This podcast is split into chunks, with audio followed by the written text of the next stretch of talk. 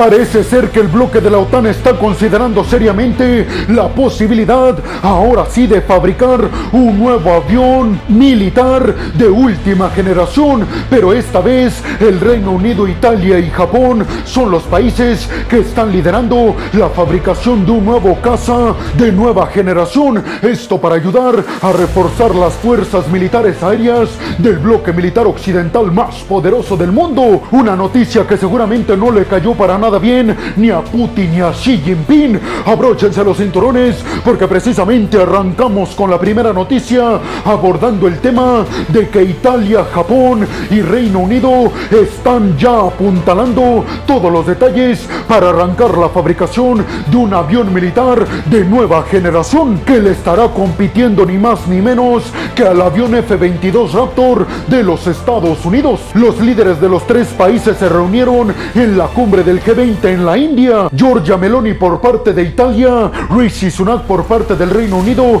Y Fumio Kishida por parte de Japón. Los tres líderes dijeron que BAE Systems del Reino Unido, Leonardo de Italia y Mitsubishi de Japón serán las tres armamentistas que estarán aliándose para la fabricación conjunta de estos tres países de un nuevo avión de última generación, un avión militar que como les dije peregrinos pretende de competirle al mejor avión de los Estados Unidos y sobrepasar en tecnología a los mejores aviones militares de Rusia y de China. Los tres países ya habían anunciado sus intenciones en diciembre del 2022 de fabricar conjuntamente un avión militar de última generación, pero no había detalles al respecto y no había como tal una firma de un acuerdo, algo que ya hay en estos momentos e inclusive las armamentistas de cada uno de los países que va a participar en la fabricación de este nuevo avión militar ya han acordado detalles para iniciar su fabricación y han asegurado además que estará entrando en funcionamiento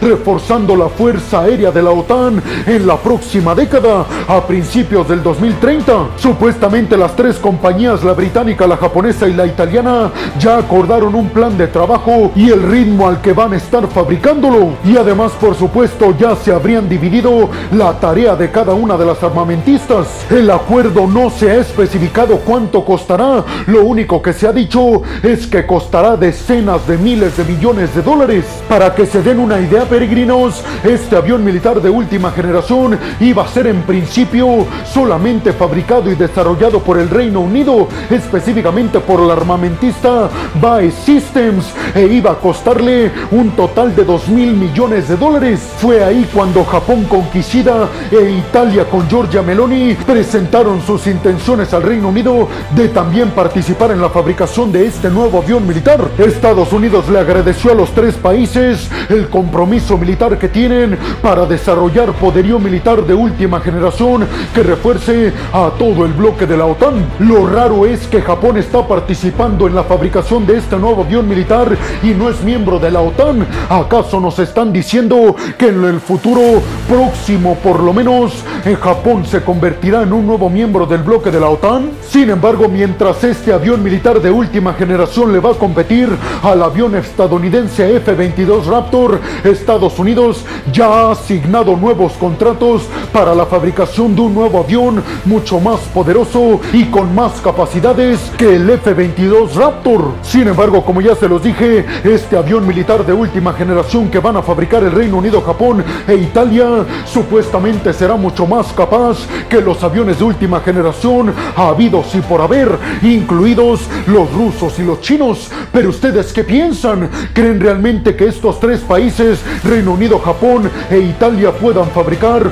un avión tan poderoso que pueda competirle de tú a tú en capacidades militares aéreas al F-22 Raptor de los Estados Unidos? Y sobre todo me gustaría preguntarles si creen que Rusia y China se están quedando muy atrás en la fabricación y el desarrollo de nuevas tecnologías militares aéreas, sobre todo en contra del bloque de la OTAN. Bienvenidos a un nuevo video de geopolítica en el cual, como ustedes ya saben, les voy a platicar lo más importante que ha acontecido a niveles diplomáticos y geopolíticos alrededor de todo el mundo. Y vámonos rápidamente con la segunda noticia de este video, peregrinos, que seguramente los va a mantener al filo de su asiento y boquiabiertos. Y es que la CIA, la agencia de inteligencia de los Estados Unidos, acaba de anunciar que oficialmente va a intentar reclutar a más ciudadanos rusos, pero no solamente a ciudadanos rusos, sino a funcionarios que hayan trabajado o que estén trabajando inclusive dentro del Kremlin. Esto, peregrinos, porque la CIA interpreta que hay una oportunidad en estos momentos que no pueden dejar pasar, ya que pueden aprovechar el enojo que tienen varios funcionarios por cómo se ha dado la invasión ilegal a Ucrania y también por cómo está manejando la crisis Vladimir Putin en Rusia, quedando aislada por completo de Occidente. La CIA publicó un video en sus cuentas de redes sociales, un video que está en ruso y en el que se les dice a todos los ciudadanos rusos que si quieren colaborar con la CIA tienen las puertas abiertas. La CIA ha detallado desde hace varios meses que ve en varios funcionarios del Kremlin mucho enfado con Putin y también por la forma que militares rusos han llevado a cabo su invasión a Ucrania. La CIA piensa que ese enojo lo pueden aprovechar para reclutar a rusos que se opongan a Vladimir Putin. La CIA también ha mencionado el hecho de que varios militares rusos están informando de forma errónea los supuestos avances y victorias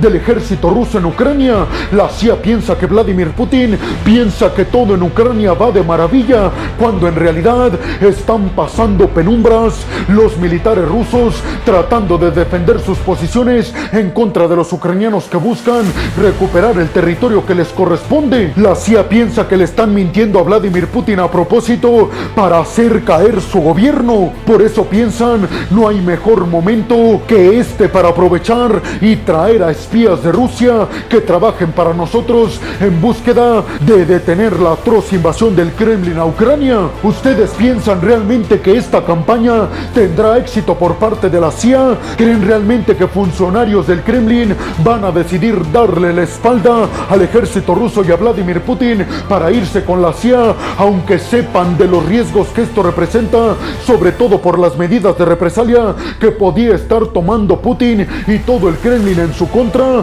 Y sobre todo les preguntaría, ¿creen que la CIA tiene razón cuando argumenta que los militares rusos en Ucrania le están mintiendo a Vladimir Putin y que estas supuestas victorias y avances no son ciertos? Y vámonos rápidamente con la tercera noticia de este video, peregrinos, que viene desde Suecia, desde un país nórdico sumamente rico que está esperando su entrada al bloque de la OTAN. Pero ahora esto tiene que ver con que Suecia finalmente está tratando de decidir y están analizando ahora sí de forma oficial el darle aviones militares Gripen a Ucrania. Esto para ayudar obviamente a Zelensky y a su ejército a combatir al Kremlin. El primer ministro sueco Ulf Kristersson dijo que en Suecia todos están de acuerdo en enviarle aviones militares Gripen que ellos tienen a Ucrania. Sin embargo, dijo que en estos momentos todavía no se tomaba la decisión de si enviarlos a Kiev porque no saben si los va a necesitar su fuerza aérea.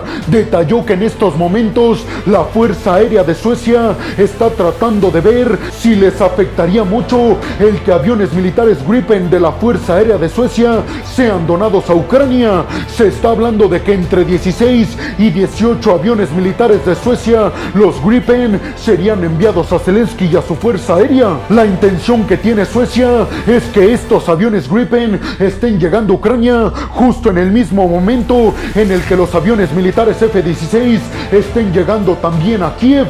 Esto para reforzar hasta los dientes la Fuerza Aérea Ucraniana. Les recuerdo que Noruega, Dinamarca y Países Bajos ya han autorizado el envío de F-16 a los ucranianos y estarán llegando a finales de este año y a principios del siguiente año. Christerson dijo que están aguardando entrar al bloque de la OTAN y que si entran inmediatamente van a autorizar el envío de aviones militares Gripen a Ucrania. ¿Por qué depende el envío de estos aviones militares suecos a Ucrania del hecho de que Suecia entra al bloque de la OTAN, peregrinos? Seguramente es la pregunta que tienen en estos momentos. Pues yo les respondería que Suecia al entrar a la OTAN tendría la cobertura militar aérea de todo el bloque, por lo cual no necesitaría necesariamente los Gripen que tiene la Fuerza Aérea Sueca y entonces estarían listos y dispuestos para enviarlos a Ucrania. Se dice, peregrinos, que Suecia podría estar entrando al bloque de la OTAN en las próximas semanas, pero es una información que hasta el momento no está comprobada al 100%. Tendremos que aguardar para ver a Suecia convertirse en el miembro número 32 del bloque, pero el presidente turco Erdogan dijo que el Parlamento turco podría estar aprobando la entrada de Suecia este mismo mes y por su parte Hungría, que también ha bloqueado la adhesión de Suecia al bloque de la OTAN, aseguró que también en las próximas semanas estaría desbloqueando la entrada de Suecia, por lo cual podría considerarse entonces, peregrinos, que ya tenemos dos miembros dentro del bloque de la OTAN. Pero ustedes qué piensan? ¿Creen que en las próximas semanas Suecia se va a convertir en el miembro número 32 del bloque y creen que inmediatamente después decidirán enviar los aviones militares Gripen a Ucrania? Y por último, peregrinos, me gustaría conocer su opinión si creen que Ucrania va a tener con los F-16 y con los Gripen suecos una de las fuerzas aéreas más fuertes de todo el mundo. ¿Creen que con eso ahora sí finalmente Ucrania va a poder ganarle a Rusia? Y vámonos rápidamente con la cuarta noticia de este video, peregrinos. Si escuchen bien, porque es una noticia que podría estar cambiando el rumbo de las relaciones entre China y Japón, que de por sí en estos momentos no son nada buenas.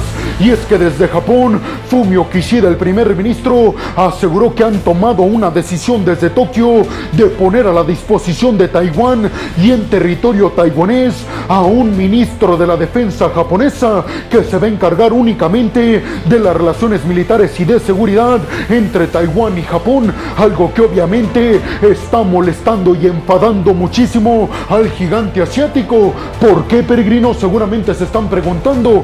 Pues porque al Japón enviar a un ministro de la defensa japonesa exclusivamente para ver cuestiones de seguridad con Taiwán y que además ese ministro japonés esté viviendo en Taiwán significa que Japón le está dando cada día más atribuciones como país independiente a Taiwán. Sin embargo, Fumio Kishida dijo que esto lo único que refleja es el compromiso de Japón con la isla taiwanesa de defenderlos en el dado caso de una invasión por parte del gigante asiático. Taiwán ya había pedido a Japón que realizara este tipo de acciones, pero Japón se había negado precisamente para no enfadar a China, pero parece ser que en estos momentos eso ya no le ha importado a Japón. Les recuerdo peregrinos que Taiwán se ubica a solamente 7 kilómetros de Japón, por lo que Japón considera un peligro para su seguridad nacional el hecho de que China invada la isla taiwanesa por la cercanía que habría entre el territorio de Japón y el territorio de Taiwán si es que China decide invadir la isla. Por su parte a China le preocupa que este sea el primer paso por parte de Japón para que en el futuro reconozcan como país independiente a la isla taiwanesa y ya no sea respetada la política de una sola China. ¿Ustedes qué piensan, peregrinos? ¿Creen que las preocupaciones de China son legítimas? ¿Creen que está exagerando China? ¿Ustedes piensan que Japón está haciendo lo correcto tratando de tener relaciones mucho más cercanas en términos de seguridad y en términos militares con la isla taiwanesa, sobre todo por la cercanía que existe entre Taiwán y Japón y por el peligro que representaría para Japón una hipotética invasión por parte de China a Taiwán? Y vámonos rápidamente con la quinta noticia de este video peregrinos que viene desde el Reino Unido y es que los británicos han acusado directa y al Kremlin de apuntar y disparar en contra de un buque carguero que iba con dirección al puerto de Odessa a través del Mar Negro. Aseguraron los británicos que no hubo una desgracia gracias a que los sistemas de defensa aérea ucranianos lograron evitar que misiles rusos impactaran a este buque carguero que iba directo, repito, al puerto de Odessa en Ucrania a través del Mar Negro. Precisamente por esta razón, Rishi Sunak, el primer ministro británico, aseguró que está poniendo en marcha todos sus esfuerzos para garantizarle seguridad a Ucrania en la región del Mar Negro, darle todo lo necesario a Zelensky y a su ejército para que puedan vigilar y cuidar a todos los buques cargueros que atraviesen el Mar Negro. Les recuerdo que toda esta crisis se desató después de que Rusia se saliera del acuerdo para la exportación segura de granos y cereales a través del Mar Negro. Esto después de un supuesto ataque ucraniano en contra del puente de Crimea. Ucrania por su parte ha dicho que la seguridad está completamente asegurada para todos los buques que salgan o que lleguen al puerto de Odessa en Ucrania, pero muchos no quieren correr el riesgo de que Rusia ataque sus buques. Pero ustedes qué piensan, peregrinos? ¿Creen realmente que Ucrania pueda garantizar la seguridad de buques cargueros que atraviesen el Mar Negro para llegar al puerto de Odessa? Y sobre todo les preguntaría, ¿creen que en el dado caso de que Rusia dañe o ataque ataque un buque carguero de algún otro país occidental, eso provocaría que Rusia se fuera directamente en guerra contra el país dueño de ese buque carguero que atacó el Kremlin. Y vámonos rápidamente con la última noticia de este video que viene desde declaraciones que ofreció el presidente ucraniano Volodymyr Zelensky, en donde aseguró que Ucrania y todos los aliados occidentales ya se están preparando mental, militar y económicamente para un conflicto de varios años en contra de Rusia.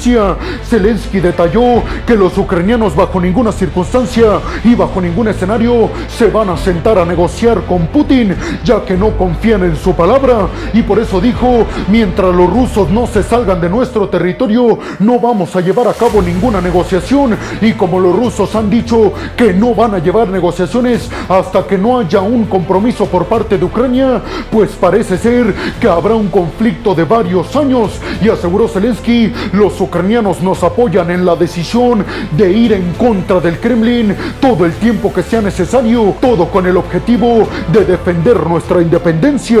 Ahora la pregunta sería si realmente los occidentales y la propia Ucrania tendrán los recursos militares y económicos suficientes para resistir una guerra de varios años. Yo la verdad, peregrinos, creo que después de unos cinco años estaremos viendo ya negociaciones entre Rusia y Ucrania simple y sencillamente porque ninguno de los dos países va a poder sostener más esta guerra que parece ser va a ser durante varios años. Pero ustedes qué piensan? Y bueno, hemos llegado al final del video del día de hoy, peregrino. Les quiero agradecer muchísimo todo el apoyo que me dan. Sin ustedes, yo no podría dedicarme a lo que más me apasiona en el mundo. Así que muchas, pero muchas gracias, peregrinos. Sin más por el momento, nos vemos en el siguiente video de Geopolítica. Hasta la próxima.